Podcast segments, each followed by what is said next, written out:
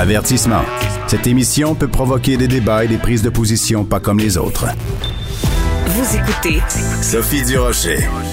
À Cube Radio, j'ai eu l'occasion à plusieurs reprises de faire des entrevues avec Jonathan Marchand, qui est un activiste, un défenseur des droits des personnes euh, handicapées. Il habite lui-même euh, au CHSLD de l'hôpital Sainte-Anne de Beaupré. Et vous vous souvenez peut-être, euh, cet été, il avait fait euh, vraiment un coup d'éclat. Euh, il avait euh, campé sous un chapiteau, une sorte de, de vraiment de chapiteau devant l'Assemblée nationale pour réclamer des meilleurs soins. On lui avait parlé parce que semble-t-il que ça avait fait bouger le gouvernement. Mais quelques mois plus tard, il semble plutôt que la situation n'a absolument pas changé. Jonathan Marchand est au bout de la ligne. Bonjour, Monsieur Marchand. Bonjour, Sophie. Là, vous nous parlez en ce moment. Vous êtes où physiquement? Euh, je suis encore en CHSLD, à la même place euh, que j'étais là avant toutes ces actions-là, au CHSLD, le Saint-Anne-de-Beaupré, là, près de Québec. Qu'est-ce qui a changé depuis cet été? Rien. Rien, en fait. Euh, bon, j'ai été très occupé. Il y a comme deux volets à la démarche. Hein.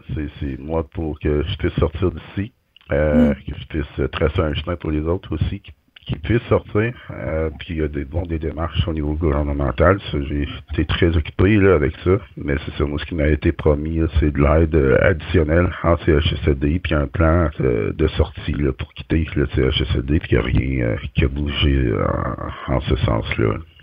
Rien du tout. Alors, c'est important de mentionner, Monsieur Marchand, quand on pense CHSLD, on pense tout le temps euh, personnes âgées, personnes malades, personnes en, en- en fin de vie.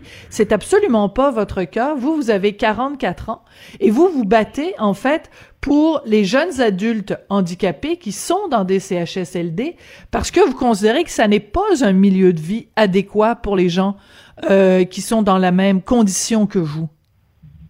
Ouais, ouais, en fait, euh, moi je considère que c'est pas un, endroit pour personne. là. Je veux dire, tout le monde devrait avoir le, le choix de où ils vivent, comment ils vivent et avec qui ils vivent. Euh, personne ne devrait être contraint d'être enfermé dans des, des établissements comme ça qui sont des véritables prisons médicales.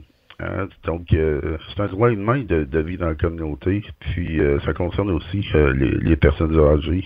Hein, puis, c'est une question de garder le contrôle sur son existence, de pas être euh, à la merci du gouvernement. Hein, parce que moi, actuellement, c'est la machine, c'est les bureaucrates, euh, c'est les règles euh, qui, qui régissent euh, ma vie. Hein, J'ai pas les mêmes opportunités que tout le monde. Je vis dans un monde parallèle. Hein, le, Monsieur Legault l'a bien Mm. expliqué durant la première vague. Il y a deux mondes au Québec. Le monde euh, des CHSLD puis le reste de la population. Mais moi, je veux faire partie de votre monde comme tout le monde, puis je veux avoir les mêmes opportunités, puis il n'y a aucune raison pourquoi ça ça pourrait pas se faire, ça.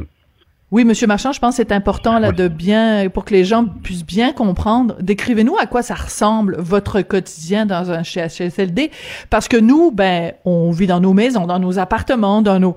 Mais vous, votre votre milieu de vie, votre quotidien, c'est un CHSLD. Vous vivez là 24 heures sur 24. Ouais, ouais, ben en fait, euh, je dire, ma vie est régie là, par une cédule là, extrêmement stricte. Hein, tu te lèves à telle heure, tu te couches à telle heure, tu manges à telle heure, tu vas aux toilettes à telle heure. C'est euh, tout régimenté comme ça. Puis moi, dans mon cas, euh, donc j'ai, besoin quand même d'assistance euh, importante. J'ai besoin d'être accompagné euh, si je veux sortir. Et euh, j'ai pas cet accompagnement-là pour sortir. Donc moi, c'est sauf pour un rendez-vous médical que j'ai eu récemment. Ça fait quoi trois mois là, que je suis pas sorti euh, dehors là, pour euh, prendre euh, prendre l'air. Combien? Combien de temps? Environ trois mois. Ouais. que vous Donc, avez euh, pas mis le le le j'allais dire le pied dehors, mais vous êtes en, en fauteuil roulant. Que vous Ouais. avez pas mis le bout de votre nez dehors, que vous avez pas respiré l'air frais, ça fait trois mois, Monsieur Marchand? Ouais, c'est ça. Parce que moi, j'ai besoin d'assistance en continu, pour être accompagné. Puis c'est justement ça, c'était ça le but de la démarche, d'avoir un, peu plus d'assistance pour que je puisse sortir. Puis là, ça, euh, c'est pas encore mis en place. Puis en fait, là, j'ai encore plus euh, de, de bâtons des roues, là, parce que bon, euh, le, le CIUS de la capitale nationale, là, euh, coopère pas. Fait que là, depuis, euh, j'étais supposé d'avoir cette assistance-là euh, à partir du mois d'août, mois de septembre, mais là, c'est toujours pas en place. Puis euh, là, moi j'avais demandé est-ce que euh, justement il y a une infirmière qui soit ajoutée à mon équipe pour que je puisse sortir. Le CIUS euh, comme refusé. Il me accorde juste une, journée par semaine où est-ce que je pourrais sortir?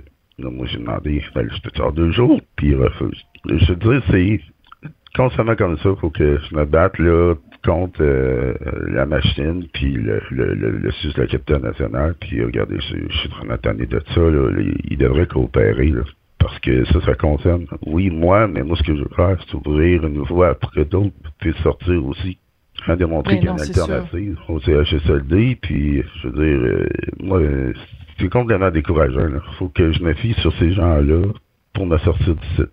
Hein, puis à ce rythme-là, j'ai le temps de mourir qu'à se avant que que ça se fasse. Là. Fait que j'espère que ça va bouger dans les prochains jours, dans les prochaines semaines, là, mais bon, euh, ça fait dix ans que je suis avec, ces gens-là, puis il euh, n'y a rien qui a changé de, de ce euh, point de vue-là. Monsieur Marchand, on se souvient tous des images parce qu'il y a eu beaucoup de couverture médiatique de vous dans cette dans cet abri de fortune là devant l'Assemblée nationale. C'était comme une comme une prison en fait avec euh, du grillage. J'ai l'image là devant devant mes yeux. On pensait à cette époque-là que ce serait euh, suffisant que le, le, ça aurait suffisamment marqué les esprits pour que euh, le politique bouge c'est si ça, ça réussit pas à faire bouger les gens, qu'est-ce qui va réussir à faire bouger les gens? Non, en fait, tu le, le, politique, j'ai quand même une bonne collaboration euh, de, de, ces gens-là. Euh, il se passe des choses quand je leur parle, ils me répondent, mais c'est la machine. C'est vraiment, il y a une dualité au Québec là. Il y a le politique qui veut faire des choses, puis t'as l'administratif, euh, t'as les fonctionnaires, que souvent, ben, ils, ils sont pas liés par ça, là. Hein, qui sont imputables à personne, qui peuvent faire ce qu'ils veulent, et c'est pas nécessairement parce que le politique dit une chose que ça va se faire.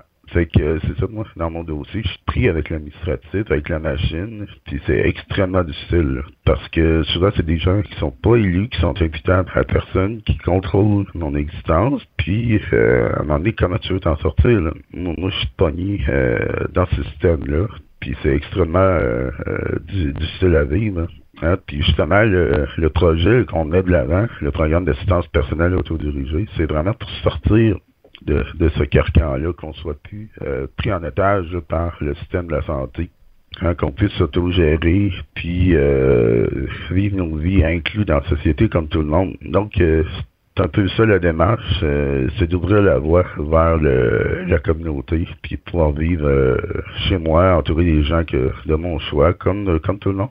Euh, hmm. Mais c'est ça, pour en arriver là, il y a, beaucoup de barrières administratives, puis euh, c'est difficile.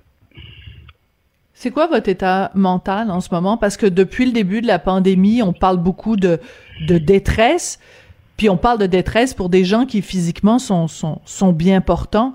Vous, vous souffrez de dystrophie musculaire, vous vivez dans un CHSLD.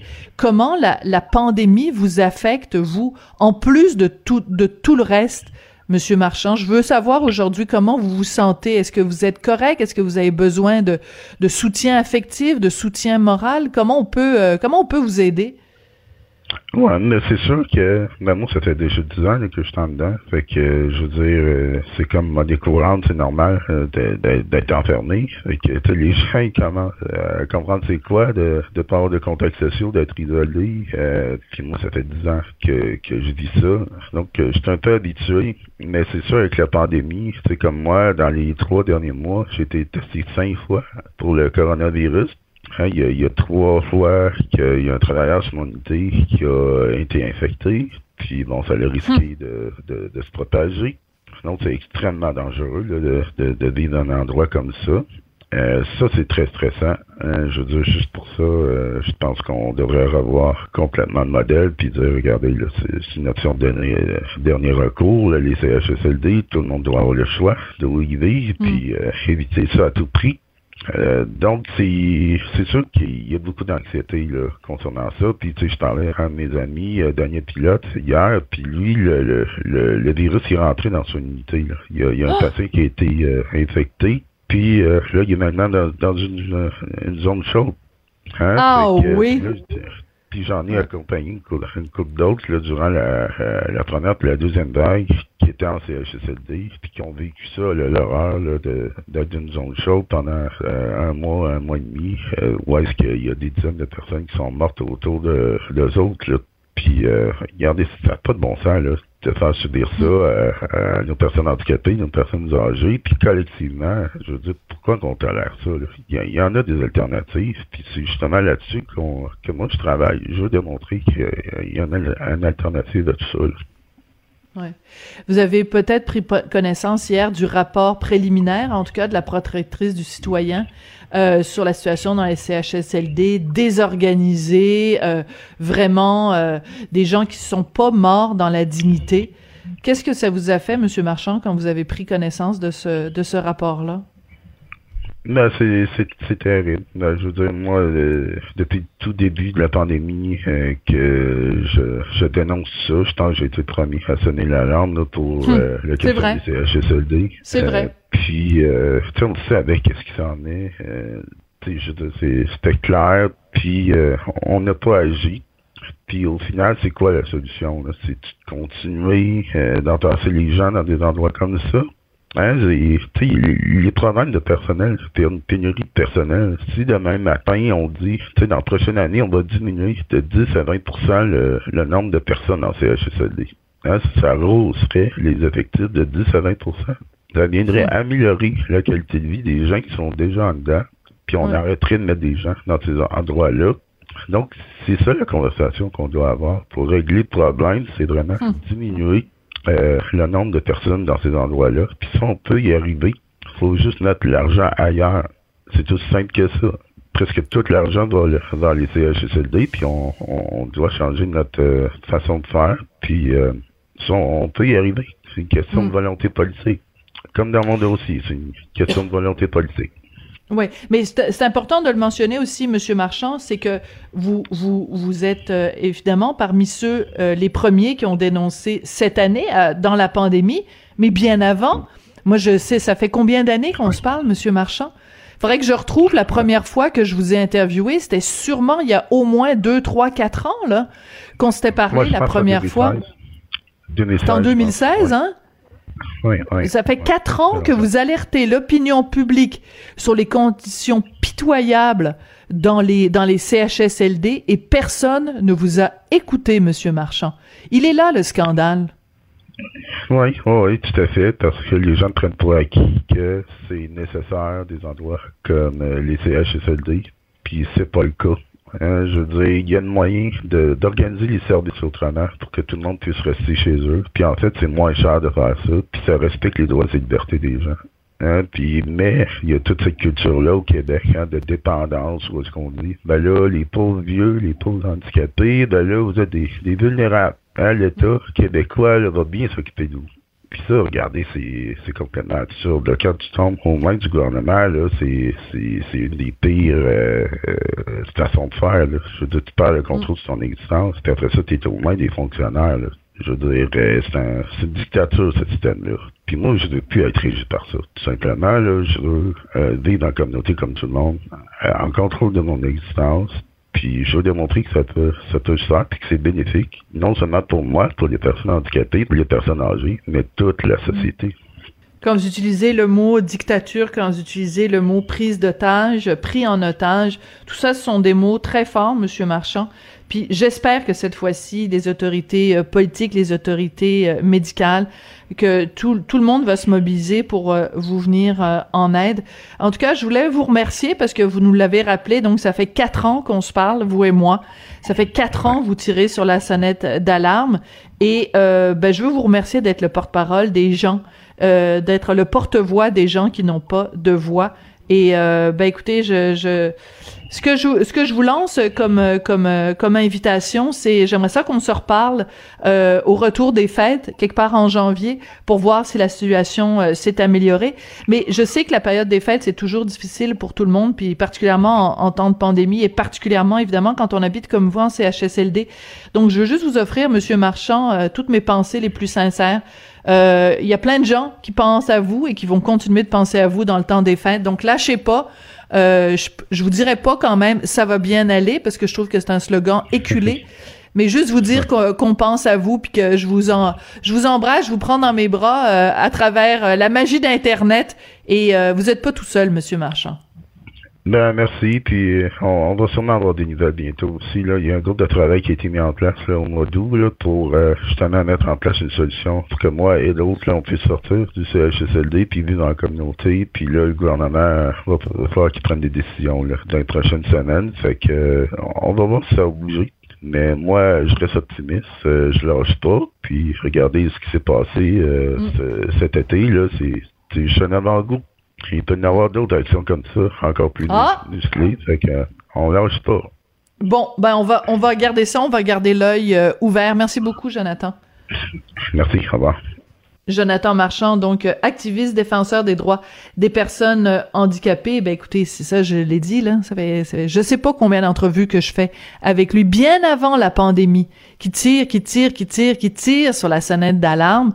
Et ce qu'on voit aussi avec le rapport euh, préliminaire de la vérificatrice, c'est que c'est pitoyable ce qui s'est passé euh, au printemps. Et pourtant, il y a des gens comme Jonathan Marchand, il y a des gens comme Jean Bottary, il y a des gens comme les syndicats des préposés euh, aux bénéficiaires, tous des gens qui depuis des années disent ça n'a aucun sens les conditions dans les CHSLD. C'est vraiment absolument décourageant.